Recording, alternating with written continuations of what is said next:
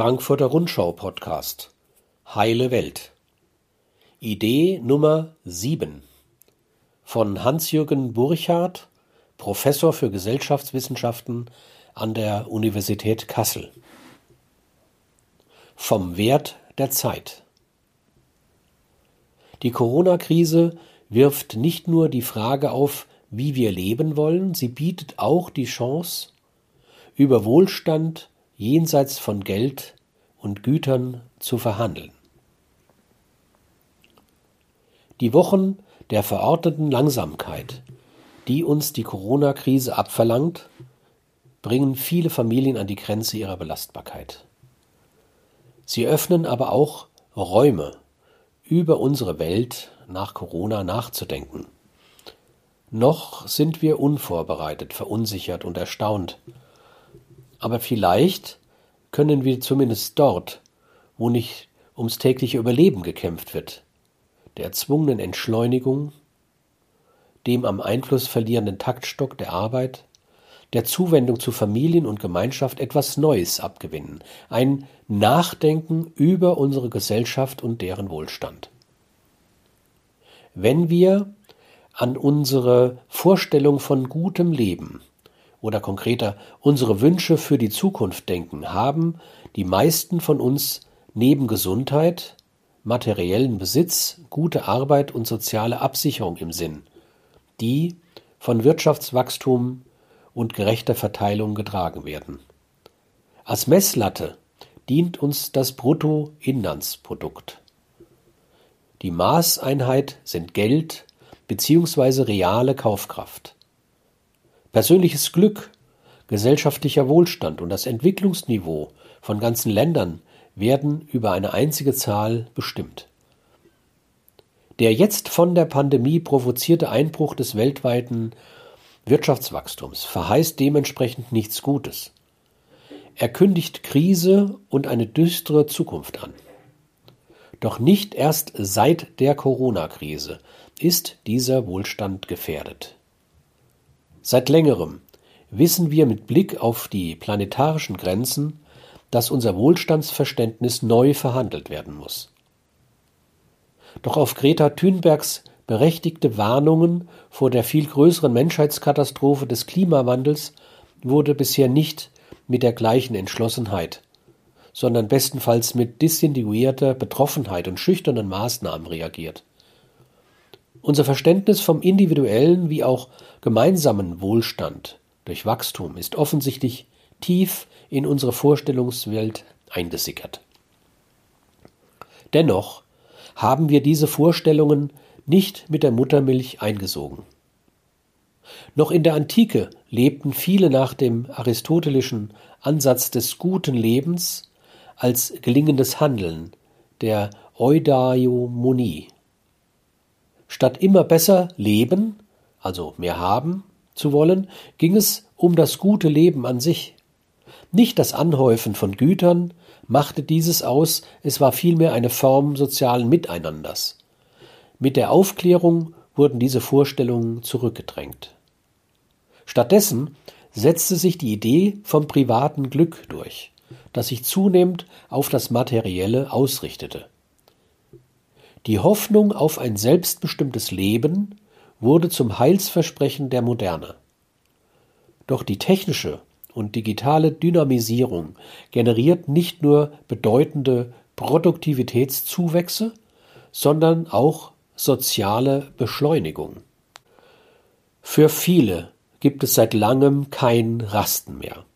Was einst als Selbstbestimmung wahrgenommen wurde, wird zur Anpassung an Zeitzwänge. Und obwohl die steigende Produktivität immer mehr Zeit freisetzt, muss der Einzelne immer schneller agieren, um noch am Wohlstand teilhaben zu können. Zeitknappheit und Entschleunigung waren vor Corona in aller Munde. Ein Vorschlag, der uns bei der aktuellen Entdeckung der Langsamkeit inspirieren könnte, über unsere Zukunft nachzudenken, kommt aus Ecuador.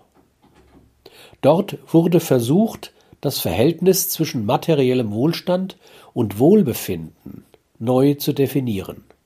Dafür wurde mit Referenz auf zeitgenössische sozialphilosophische Einsichten die Quellen des menschlichen Glücks bestimmt und neben dem Bestreben um materielle Absicherung und Gesundheit vier Felder identifiziert, die wir alle nur zu genau kennen. Diese vier Felder sind Zeit für selbstbestimmte Arbeit, Muße und Bildung, soziale Beziehungen und Teilhabe am öffentlichen Leben. Jedes dieser Felder stellt ein eigenständiges Gut dar, welches auf sozialer Verantwortung und wechselseitiger Anerkennung beruht. Es handelt sich also um relationale Güter, denn Freund und Partnerschaft, Erotik, Familie, ziviles Engagement können nur zusammen genossen werden. Auf dieser Grundlage wurde in Ecuador eine neue Wohlstandsdefinition eingeführt, mit Zeit als deren zentrale Messeinheit. Der Index des guten Lebens, kurz IGL. Mit dem Vorschlag eines solchen Index geben seine Begründer eine Antwort auf den bedeutenden Wirkungsgrad von statistischen Kennziffern, die uns auch gerade in der Corona-Krise alle wieder im Bann halten. Jeden Morgen blicken wir gespannt oder verstört oder auch voyeuristisch auf die neuen infizierten Zahlen. Flacht die Kurve endlich ab? Soll ich noch einen Tag auf den nächsten Einkauf warten? Statistiken geben sowohl der Politik als auch dem Einzelnen Orientierung und sind somit bestens geeignet, über zentrale Referenzen die Leitlinien unseres Lebens zu beeinflussen. Warum nutzen wir sie heute nicht intensiv, um uns für das Leben von morgen vorzubereiten? Mit dem Index des guten Lebens wird Zeitwohlstand messbar. Es sind die Zeitquanta, die neben der Absicherung der natürlichen und materiellen Grundbedürfnisse für die Generierung und den Genuss der relationalen Güter verfügbar sind. Neben Geld wird Zeit also zur gleichberechtigten Zweitwährung der Wohlstandsmessung. Die Frage, wie wir leben wollen, wird zur Frage, wie wir unsere Zeit verbringen wollen. Dieser Ansatz birgt mehrere Innovationen. Wenn Arbeit eine Quelle von Wohlbefinden ist, wird menschengerechte Arbeitsplatzgestaltung zur Wohlstandsfrage. Haushalts- und Pflegearbeiten, die für den Wohlstandserhalt entscheidend sind, werden empirisch erfassbar und können aufgewertet werden. Soziale Positionen lassen sich nicht mehr primär über Einkommen, sondern auch über Zeitsouveränität beurteilen. Messversuche zeigten, dass von den einkommensreichsten 20 Prozent Ecuadors gerade einmal ein Sechstel zu denen gehört, die den höchsten Stand an Zeitwohlstand erreicht haben.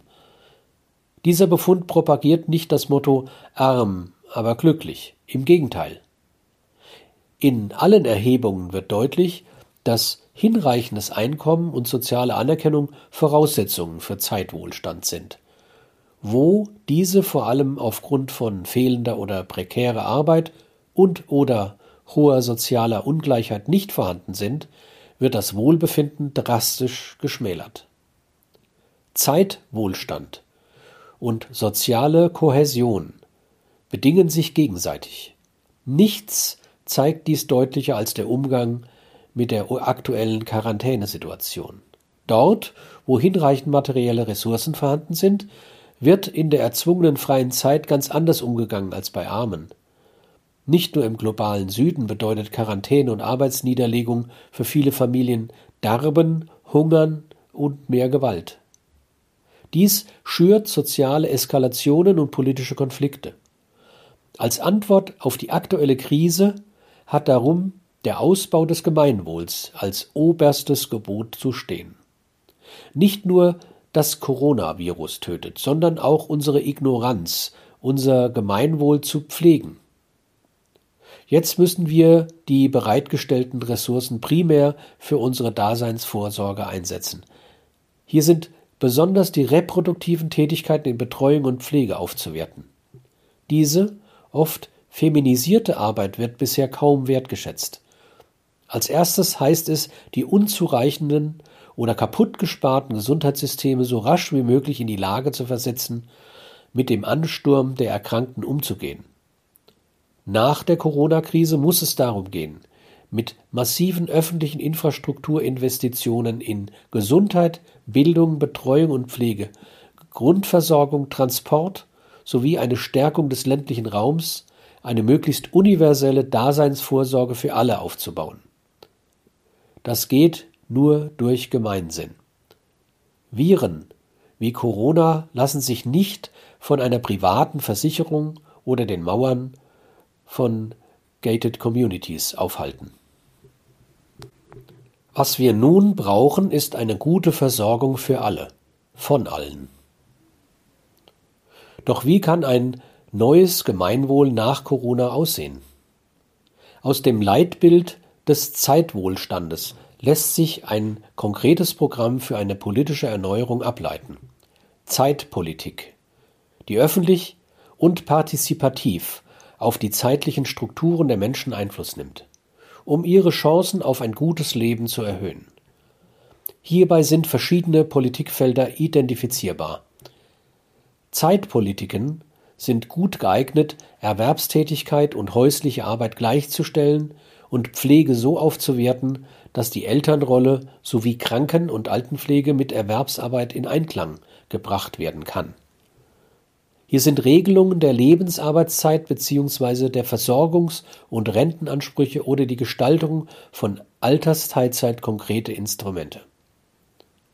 Eine Erweiterung öffentlicher Infrastruktur und Programme wie bessere Kinderbetreuung und Altenpflege, nicht karrierehemmende Eltern oder Pflegezeiten sind ein weiteres Gebot der Stunde.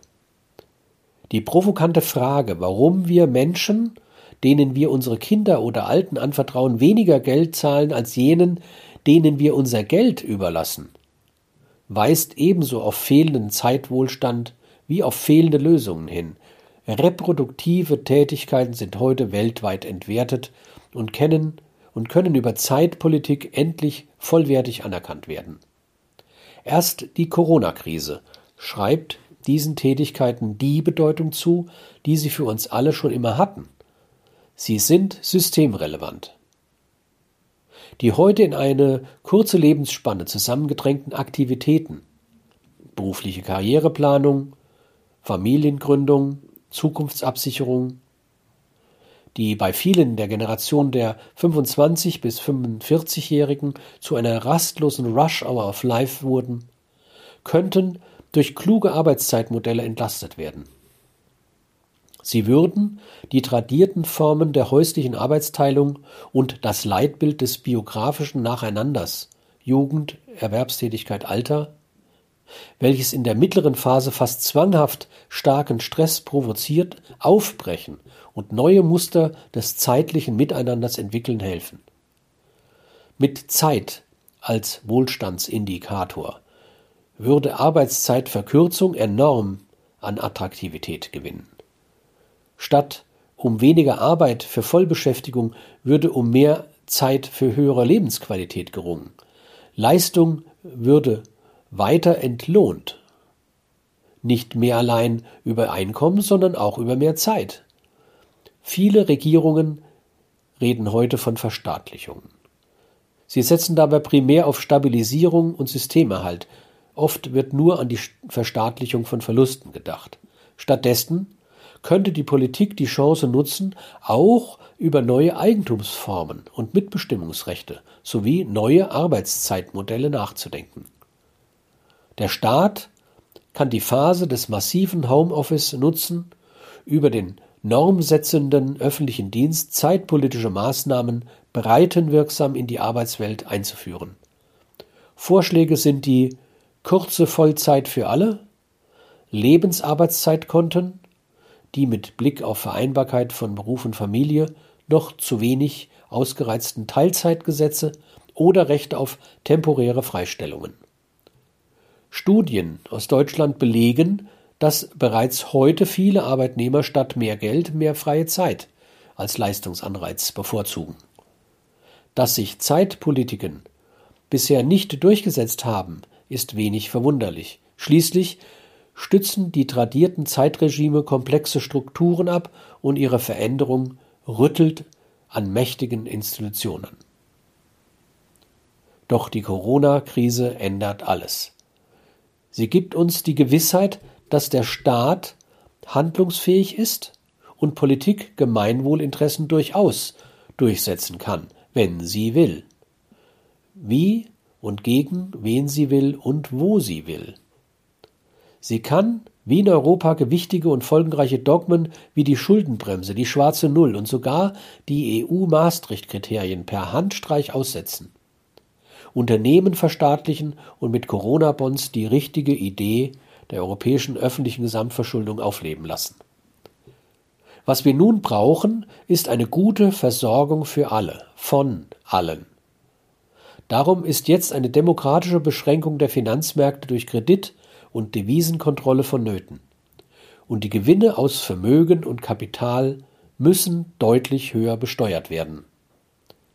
Corona-Zeit ist die Zeit, endlich das eine Prozent der Weltbevölkerung in die gesellschaftliche Verantwortung zu nehmen und effektiv zu besteuern, welches weit mehr als 40 Prozent des Weltvermögens besitzt. Das ist im Grunde gar nicht schwierig und kann jedes Land für sich selbst tun. Wichtig ist nur eine internationale Kooperation, die Steueroasen austrocknet und Kapitalflucht verhindert.